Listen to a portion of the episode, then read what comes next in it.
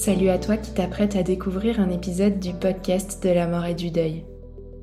J'espère que ce contenu t'apporte les repères et le soutien dont tu as besoin sur ton chemin. Si tu veux que ce podcast continue et pouvoir entendre d'autres témoignages, interviews et partages inspirants, c'est à toi de jouer en nous soutenant sur notre cagnotte Tipeee. Si chaque auditeur nous donnait ne serait-ce qu'un euro par écoute, le podcast aurait encore de longues et belles années devant lui. Alors c'est le moment d'y penser, de t'arrêter et de valoriser notre travail. Toutes les infos pour contribuer sont en descriptif de cet épisode. Merci beaucoup et belle écoute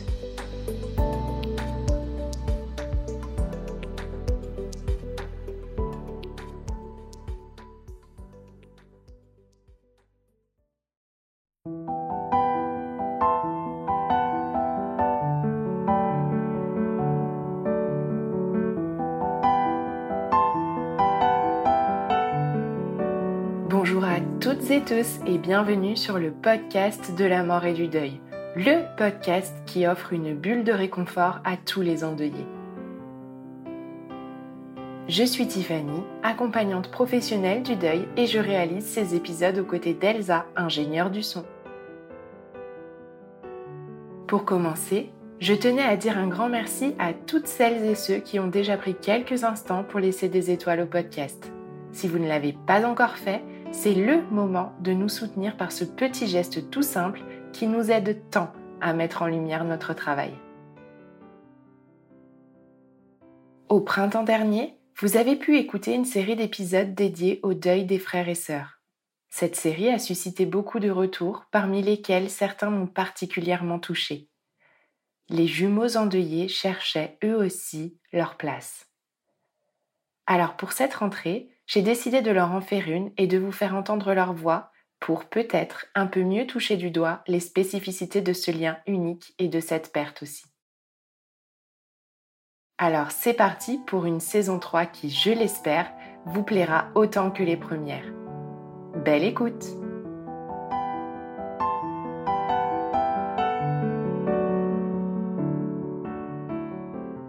Bonjour, je m'appelle Julie, j'ai 28 ans. Et j'ai grandi avec mes deux frères Anthony et Mickaël dans la petite ville de Bru, près de Rennes en Bretagne. Je travaille aujourd'hui à Singapour, où je développe l'activité d'une entreprise, une vocation qui m'épanouit au quotidien.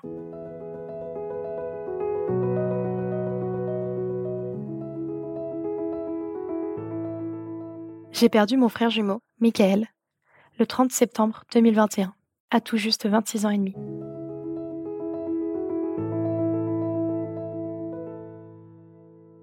Michael était charismatique. Il avait cette aura qui vous donnait envie d'avancer dans vos projets, de suivre vos passions. Plusieurs de ses amis, artistes pour la plupart, décrivaient Michael comme ayant été un moteur, un guide, mais aussi une oreille, quelqu'un sur qui compter, à tout moment. Car oui, Michael était courageux. Il en aura sauvé des vies, psychologiquement et physiquement. Pourtant, il n'exerçait pas du tout dans la santé. Loin de là. Oh, il aurait bien pu être euh, avocat. Il prenait toujours la défense du camp adverse. Un vrai avocat du diable, ce qui, je l'admets, pouvait bien m'agacer. Il a même écrit au président, quand il avait 9 ans, qui fait ça? Son audacité n'avait jamais fini de me surprendre. Mais bon, exercer dans le droit, c'est trop concret. Oh, il aurait pu être commercial aussi. Il l'a été d'ailleurs, dès ses 18 ans. Mais bon, ça n'était pas assez créatif pour lui. Il en aura fait des métiers, mais sa vocation, il l'avait trouvée, à l'aube de sa 24e année. Il devint donc réalisateur vidéaste, le tout formé en autodidacte et travaillant en indépendant. Il formait le duo L'intuition, avec son meilleur ami depuis la maternelle, Kurvan. Cette prise de conscience est arrivée après un voyage initiatique de huit mois en Asie, où ils ont beaucoup créé et ils se sont rendus à l'évidence. Ils voulaient susciter des émotions et raconter des histoires.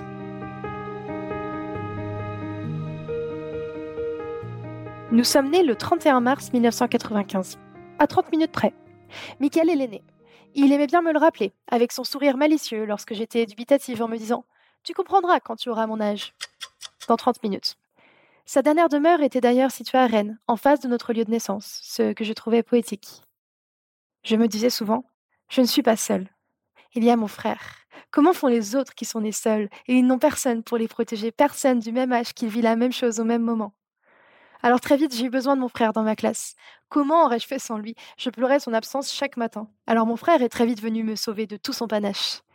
Nous avons évolué, ensemble, chacun avec nos béquilles respectives. Alors qu'à l'école, notre institutrice évoquait mon hypersensibilité. Elle obligea Michael à passer des tests pour savoir s'il était hyperactif. Il s'est endormi en passant ces tests. Je vous passe le diagnostic. Néanmoins, cette émotivité, cette brutalité, ce goût pour la vie, les autres, que certains auraient parfois pu prendre pour des pathologies, a en fait constitué notre force en tant que jumeaux. À deux, on va plus loin, on ose plus. Beaucoup de projets menés étant jeunes ont été portés par le fait d'être deux. À 8 ans, début de l'indépendance, nous sortions de notre quartier pour la toute première fois, mais avec un but. Nous partions en expédition dans toute la ville de Bruy pour en ramasser les détritus. Il nous en aura fallu de l'hypersensibilité et de l'hyperactivité pour entreprendre cette marche, portée par des valeurs fortes et de l'énergie, beaucoup d'énergie. La même qu'a eu Michael à 9 ans, lorsqu'il distribuait des viennoiseries dans tout le quartier pour le Téléthon. Poussé par son énergie, je l'ai rejoint l'année suivante. Susciter l'envie de passer à l'action. C'était donc ça, le super pouvoir de Mika, ou Mimi, comme j'ai toujours aimé l'appeler. Être dans un lycée différent m'a affecté plus que je ne l'aurais pensé. C'est à ce moment-là que j'ai compris que j'avais besoin de sa force. J'ai toujours aimé la singularité de mon frère. Comme cette fois, à 18 ans, où après une altercation gémellaire, il m'avait offert deux poissons pour se faire pardonner, qu'il nomma Pimprenel et Nicolas. Deux jumeaux, eux aussi. Des tas de souvenirs me reviennent, en camping-car avec nos grands-parents se rendant autour de France, ou encore à la fête de la langoustine enfermer papy dans le poulailler ou faire une cabane à chaque endroit où on foulait les pieds. Ah, et on a toujours eu exactement le même humour. Qu'est-ce qu'on a ri ensemble?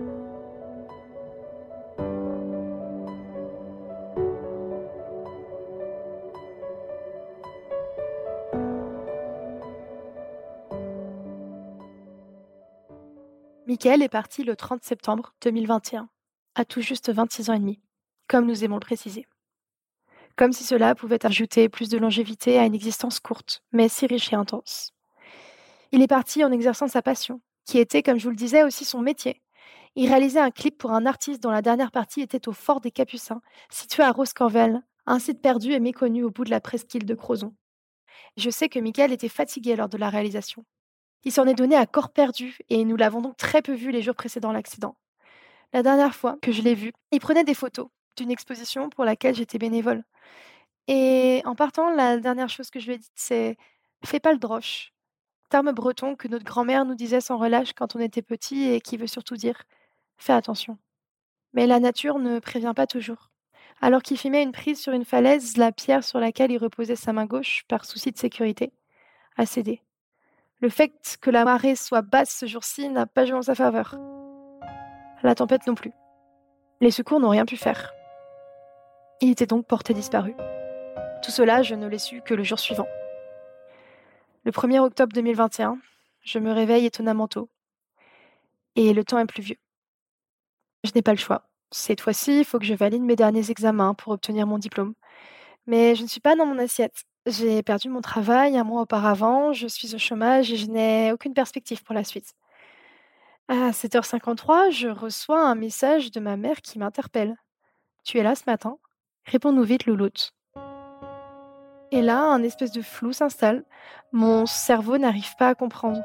Je leur réponds qu'ils me font peur et je me dis qu'ils vont me rassurer. Mais il n'en est rien et je reste en suspens pendant une heure. Quand ma sonnerie retentit, j'ai compris, ou du moins mon corps a compris. Je commence à trembler, à voir flou. Alors que je tourne la clé de ma porte, je sais que je vais fermer mon innocence derrière moi et ouvrir la porte à un drame et un possible traumatisme. Mes parents font en sanglots dans mes bras. C'est la confirmation de ce que mon corps a compris avant mon cerveau. Je n'ai pas encore la nouvelle, mais je sais que c'est grave. Alors je demande. Mais qu'est-ce qui se passe? Est-ce que c'est mamie? Ils me disent Michael est tombé d'une falaise. Il est porté disparu. Ce qui suivra ensuite ira très vite. Dans ces moments, c'est le cerveau au système hein, qui agit. Dans la voiture, je me souviens avoir poussé un cri du fond du cœur. Je pense qu'il y a encore un espoir, mais encore une fois, je pense que mon corps a compris avant mon cerveau et a exprimé cette douleur. Alors nous nous rendons à Crozon, chez la police tout d'abord, pour essayer de comprendre. Ma mère avait l'intime conviction qu'il pourrait être reclus dans une grotte. Les gendarmes ont réduit ses espoirs à néant.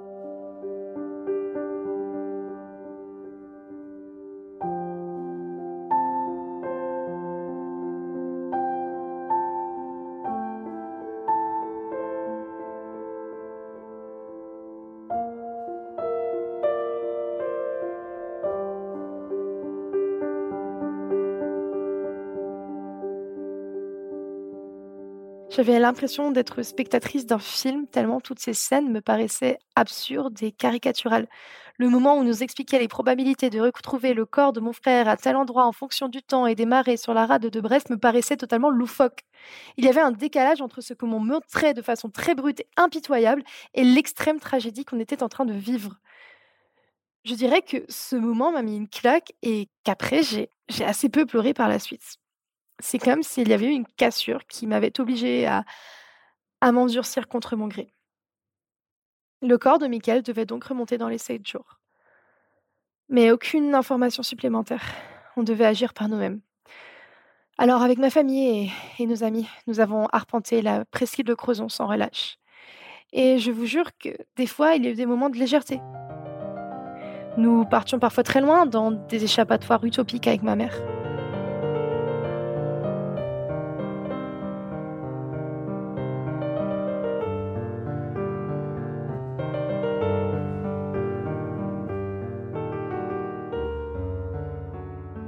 Et sept jours pile plus tard, il se montra. Et heureusement, c'est une patrouille qui l'a repéré avant nous. Alors on s'est réunis, près d'un faucon noir avec ses amis. On parlait peu, mais on était ensemble. Je demande aux gendarmes s'il y aura une autopsie. Ça sert à rien, qu'il me répond. Plus rien n'a de sens.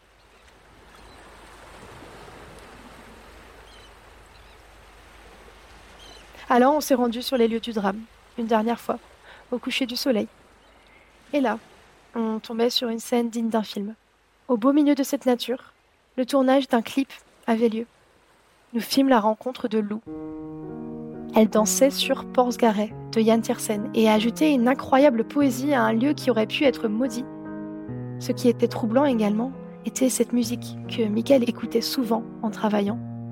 Une coïncidence, ou bien un signe, j'aime bien le penser.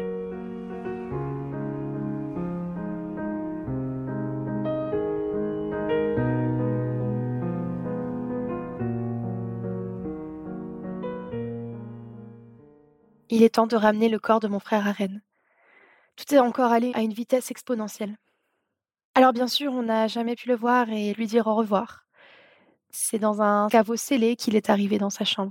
On l'a décoré sa chambre au funérarium de cadres, ses photos, son blouson de cuir, la musique de Yann Tiersen en fond avec des souvenirs défilant sur un écran. Et c'était magnifique. La pièce était vivante.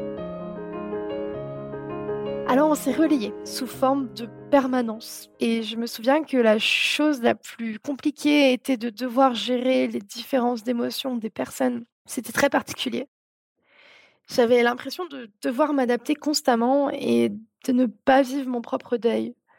Puis gérer les phrases du style ma pauvre, oui, il n'y a rien de pire dans la vie. Et entendre ça, en fait, ça, ça n'aide pas du tout.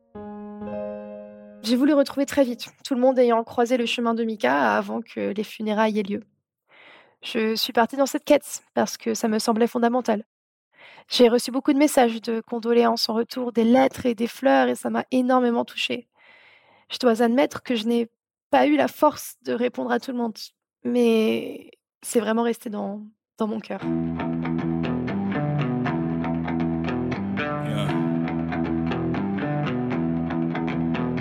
Le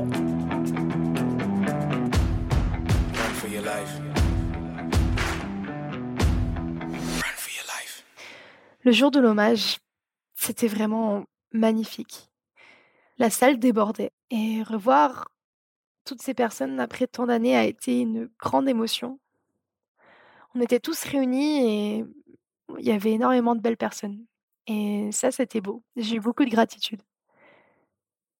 Nous avons tous pu parler de Mika, à notre manière. Ilmao, une artiste dont ils avaient réalisé le clip, a joué son morceau. Wind is Coming, Et là encore, c'était un moment suspendu.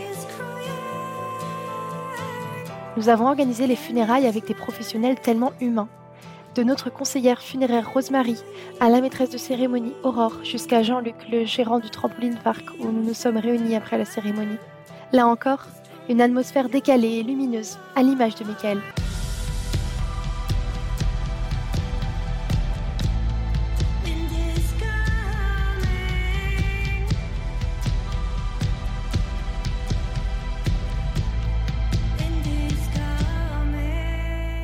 Hélas, ce drame en a engendré d'autres. Mon grand-père a été anéanti par la nouvelle. L'effet de l'annonce du décès de Mika a été un choc pour lui. Un mois plus tard, et le jour même où nous enterrions l'une de Michael au cimetière, il mourut soudainement d'une crise cardiaque. Sûrement le syndrome du cœur brisé. On peut donc bien mourir de chagrin. Après avoir enterré mon frère, nous sommes donc allés voir mon papy et il était prêt dans sa chambre mortuaire non loin de son petit-fils. C'était complètement incongru et encore une fois, ça n'avait pas de sens. Mon père m'avait appris son décès au milieu d'une situation extrêmement concrète euh, alors que je révisais ma comptabilité pour obtenir mon examen. De deuil soudain, si proche, à un mois d'intervalle, je me suis juste résignée. Je me suis dit, c'est donc ça une tragédie. Ma grand-mère a vu le départ de son mari et a appelé les secours. Je pense que cela fut traumatique pour elle. Ma grand-mère perdit peu à peu sa capacité de raisonnement. Elle a été hospitalisée plusieurs fois et est depuis placée dans un centre pour personnes âgées désorientées. Dans son esprit, son mari est toujours là, part au travail chaque matin très tôt et revient tard le soir. Dans son monde, Mika est aussi parfois présent.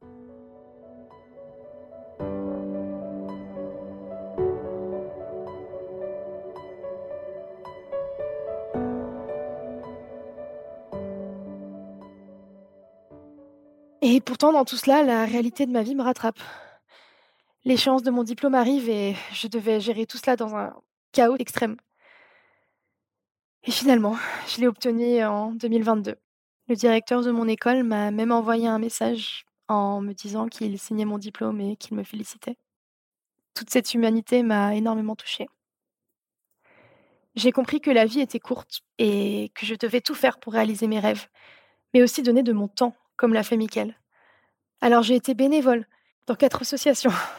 J'ai voyagé en Géorgie et j'ai parlé de mon métier. Puis j'ai travaillé autour de France pour Mimi et pour Papy aussi. Et la consécration ultime, pour moi, c'était décrocher un poste en Asie. Un continent que mon frère a exploré avant moi. Encore une inspiration. C'est donc officiel. Je me rends à Singapour. Un an pile après le départ de Mika. Mais même si c'était un rêve depuis que j'avais au moins 16 ans. C'était dur de quitter les miens. D'autant plus que je venais aussi d'apprendre le décès d'un ami quelques semaines plus tôt. Et donc deux jours seulement après ce triste anniversaire et ce nouveau deuil, je suis partie en Asie. Et là, je fais face à une nouvelle situation. Gérer tous ces deuils à distance, être loin de ma famille de façon très soudaine. Et alors que je suis en pleine détresse émotionnelle à l'étranger, un concours a lieu. Il s'agit d'une vidéo à réaliser avec à la clé un aller-retour en France, qui me permettra de retourner parmi les miens l'année suivante et ne pas revivre cette situation extrêmement douloureuse. Alors j'ai rencontré mon histoire comme Mickaël l'aurait fait. Contre toute attente, je gagne ce concours de vidéo. et là, quelque chose m'a frappé. Sur mon prix, il est écrit que je peux me rendre en France entre le 31 mars, notre date de naissance avec Mika, et le 30 septembre, jour du départ de Mika. J'y ai vu un signe. Et j'en aurais vu des signes. Comme cette personne rencontrée à l'autre bout du monde qui a pris une photo à l'endroit exact où Mika est parti. Quand ce récit sortira, je serai sûrement près des miens en France, aux alentours de cette date fatidique du 30 septembre. Grâce à ce concours. Peut-être que Michael l'a mis sur mon chemin. Cette fois, nous allons célébrer ce moment. Nous allons honorer Michael.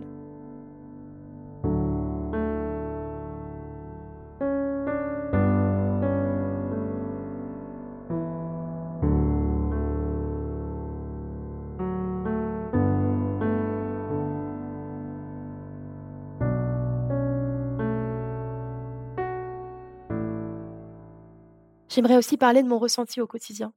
Je pense que d'une façon, je suis toujours un peu dans une phase de sidération. Encore ce matin, en me réveillant, je me suis dit que ça faisait longtemps que Mickaël nous avait pas donné de nouvelles. Je ne me suis pas souvenu tout de suite qu'il n'était plus là alors que ça va faire deux ans. Des fois, je peux raconter l'événement de façon laconique, policière, telle que je l'ai entendu la première fois. Parfois, l'émotion va venir d'un coup, mais je ne peux jamais prévoir. Je n'ai pas encore rencontré d'endeuillé jumeaux.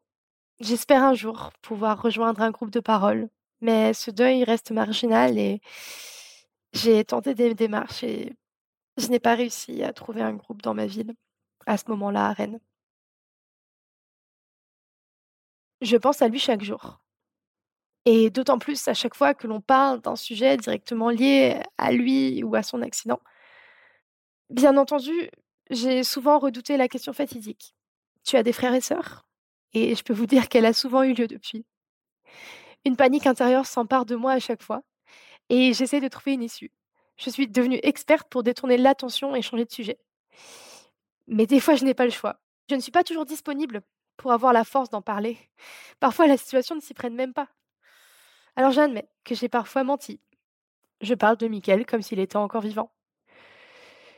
Alors c'est une question que je ne pose plus à personne. Je ne voudrais infliger cela à quiconque.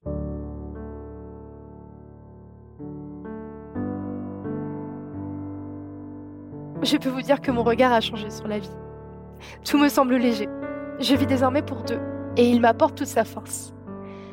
Je n'ai jamais eu autant d'énergie à diffuser. Je profite de chaque instant, car je sais qu'il peut s'agir du dernier.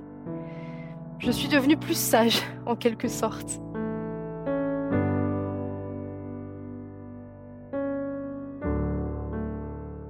Pour finir, j'aimerais apporter ma force aux endeuillés. Ce qui nous concerne malheureusement tous. Ou heureusement, car c'est aussi ça la beauté de la vie. Être de passage. Mais on y laisse tous notre trace, à notre manière comme Michael le faisait à travers ses vidéos. Via ce témoignage, je souhaite aussi faire perdurer l'âme de mon frère jumeau. J'avance avec lui chaque jour. Nous sommes toujours deux.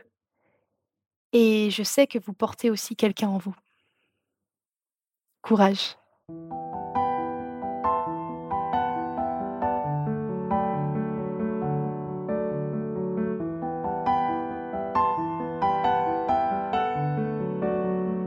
Si cet épisode vous a plu, prenez quelques instants pour le dire en laissant 5 étoiles sur votre plateforme d'écoute préférée et quelques mots de soutien sur Apple Podcast.